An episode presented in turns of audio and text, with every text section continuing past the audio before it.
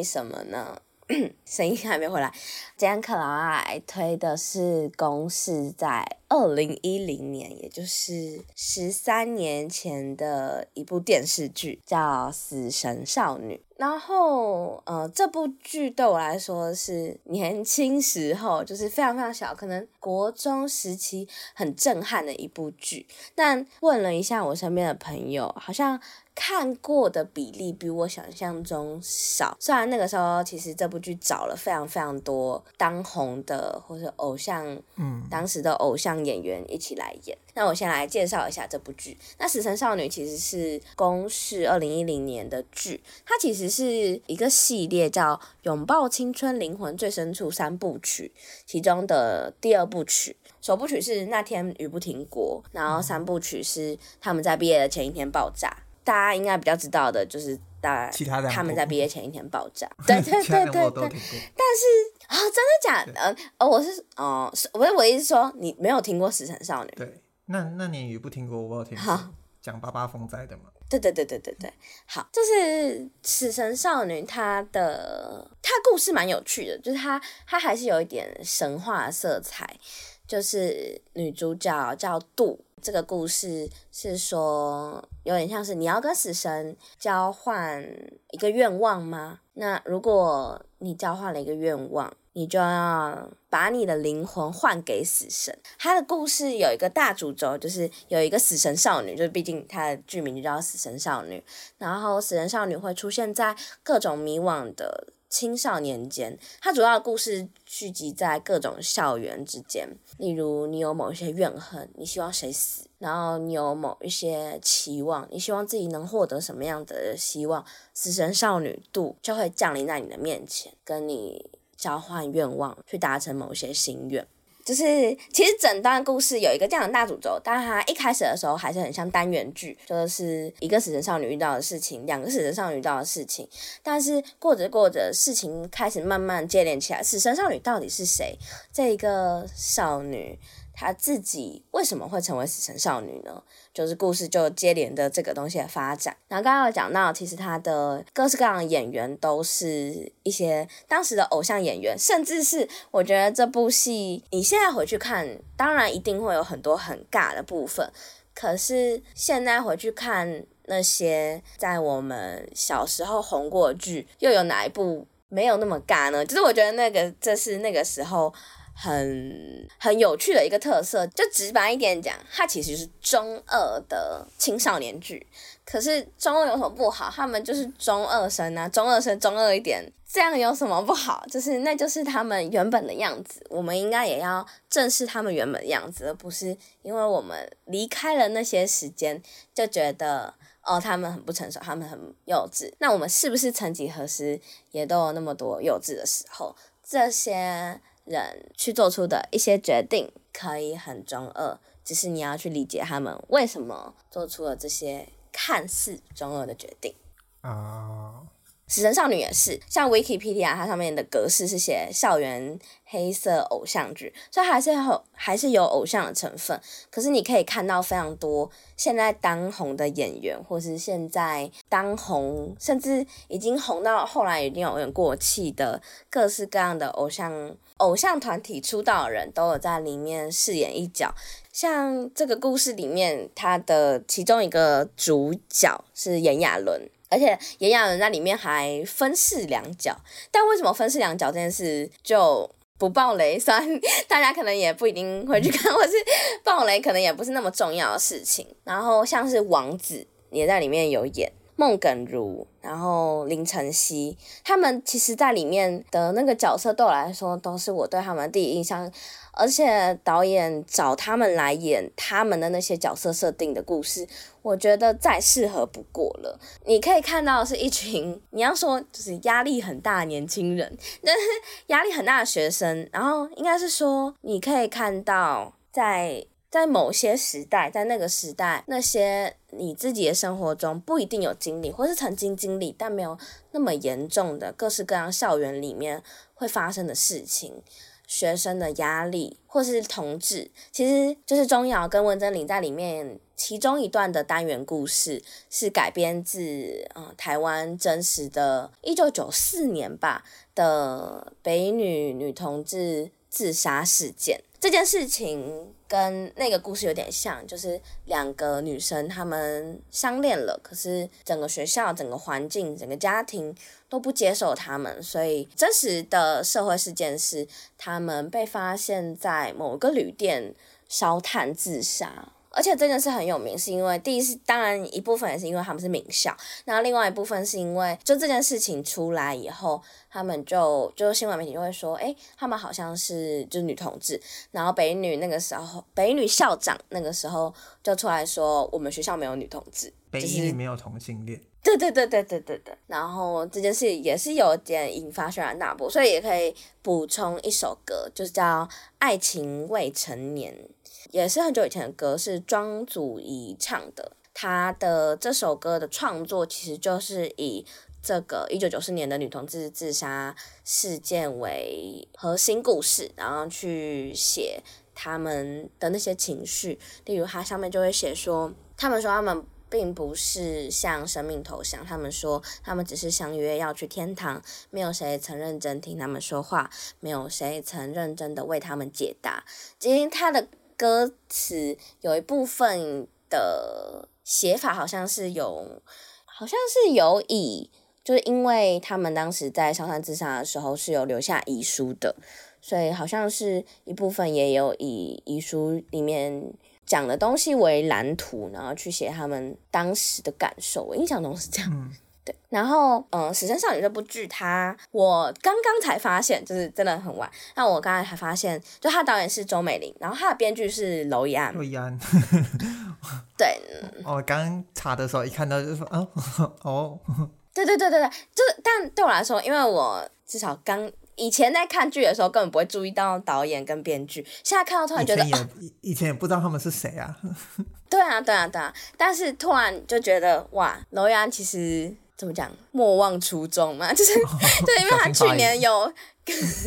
去年有该死的阿修罗，就是我突然被冲击到，就是我不知道立伟有没有看该死的阿修罗，但该死的阿修罗其实有一其中一部分，那当然另外一部分也没有，但是其中一部分他也有形容到几个这种，你可以说他是走上不归路，但就应该是说这个世界逼他走上不归路的青少年、青少女。然后，其中在《该死该死的阿修罗》里面的一个角色，由王玉平所饰演的其中一个女学生的角色林，我觉得非常像《死神少女》里面会出现的学生角色，就是你可以看到霸凌，你可以看到援交，你可以看到未成年怀孕，甚至你也可以看到当时在那个压抑时代的同志、女同志，你可以看到。各式各样你在社会案件里面看到的事情，可是你所看到的事情是这些小孩子、这些学生，他们怎么样看待这件事？他们怎么样面临这件事？他们怎么样处理这件事？甚至他们怎么样自己成为这件事的主角？我们当然会看到很多社会事件，只是大部分时候可能这件事、社会事件不一定总是发生在年轻人身上。可是当他们是年轻人的时候，他们所面临的压力跟他们。能够为自己每一个所做出来的决定负责，或者是你要说他们可以左右自己决定的那一个机会的那跟那一个能动性，是跟大人完全不同的。嗯，再再提另外一步，就是就是山道猴子，嗯，就一样。我对于山道猴子的核心就是，你真的要觉得他很可笑吗？我们有资格觉得他很可笑吗？就他们一定会有一些自己核心视角的盲点，可是有时候也是这个环境让他们就有这些盲点。我很核心的重点就是，你当然可以觉得山道猴子的主角惹惹怒你，可是重点就是这世界上就是有像他们一样的人。他们为什么会变成这个样子？而你我的身边，甚至你我自己本身，都可能曾经会走向三道猴子的那一条路，只是你幸运，只是你刚刚好没有走向，只是刚好有人拉你一把，或是只是只是幸运而已。就是我觉得那个只是幸运而已，大家会很容易遗忘，或是像其实像博恩在博音里面就有提过，就是他没有很喜欢，他觉得大家都。都是猴子，或者大家喜欢山道猴子，山道猴子大红的点，就是因为大家很庆幸有人比自己还要差而已。然后我希望大家不要成为那样子的人，就是在这部《死神少女》这部剧里面有非常非常多这样子的角色，他最后做出的决定不是你会做出的决定，可是你应该要去想为什么他们会做出这样的决定。那他们到底少了什么？这对我来说是当年非常非常喜欢《死神少女》的其中一个原因。虽然在那个时候，我明明跟他们的年纪很相像，可是我就觉得导演跟编剧写的跟拍的，可以让我觉得，虽然他们经历的跟我是完全不同的世界，可是我知道，如果我在呃那样的环境里面，我根本没有办法做更好的决定。嗯、然后也顺便推一下。就是我至今都还是这么印象深刻，《死神少女》这部剧的另外一个大推手就是万芳。万芳为这首歌唱了主题曲，叫《Gloomy Saturdays》。这首歌我非常非常喜欢，它非常非常契合这整部剧，不管是这整部剧想要带给人的一种气氛、一种氛围，以及这部剧的。一些核心的概念就是死神少女度的这个角色，然后万芳整个独有的唱腔跟语气都让我非常非常喜欢这首歌，是我可能过一阵子到了某一些心情，或是到了某一些天气的时候，会想要来分享这首歌，或者是会想要再重听一次这首歌。但是我不确定公视后来有没有上架这一部，但我觉得，嗯、在五分推里面推荐它，我也没有那个巨大的期盼，是大家会回去把这部剧从第一集到最后一集看完。我觉得大家可以去挑一些自己现在喜欢的演员，或者是嗯、觉得诶，他居然有演这部剧的演员，然后去看。他的那一个段落，那一个单元剧，或者是例如跟我刚才讲一样，你可能去看，呃，例如他每一集在讲什么，然后你可以去看你自己有兴趣的那几集，我觉得都会是一个蛮好去重温二零一零年，对我来说算是一个时代经典的一部剧。就我个人偏好上，我会说，我比他们在毕业前一天爆炸更喜欢《死神少女》。哦，是很高的评价，虽然我没有看过《必爆》啊，但是当然也是我本人的 BS 啊，就是你真的可以看到很多很多现在有名的角色，或者呃现在有名的演员啊，王大陆，就是我我不是我的少女时代才才。看到王大陆的是，对他王大陆在里面演一个我觉得很适合王大陆的角色，我觉得比我的少女时代的王大陆更适合他的角色，就是我真的觉得这部算是 蛮会欧角的，就很厉害。哎、欸，我刚刚看了一下演员名单，哇，哇，明星阵容，对啊，甚至有夏靖婷哎，对啊，对对对对，对啊，还有那时候的温贞菱、世元界、高洁。尤安顺，都是你这个这个名单一字排开，全明星高英轩、范瑞君，原来你在十三年前就已经都知道这些人了。对啊，对啊，所以我我就觉得，因为当时钟瑶在里面的演技就让我很喜欢，或者他很就刚好很适合那个角色，然后所以后来他的每一部作品嘛，我几乎都有看，所以我有一次在咖啡厅遇到他，我就。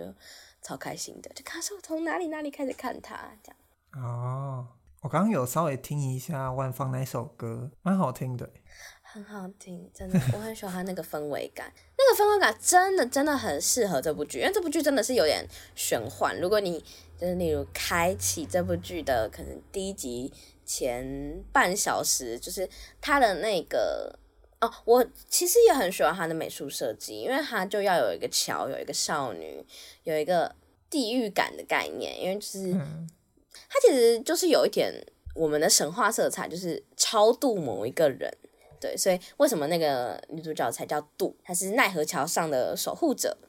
非生非死，无善无恶。然后我也是因为这部剧很喜，我觉得房思雨也，哦、我我我小时候我小时候就觉得房思雨好正哦，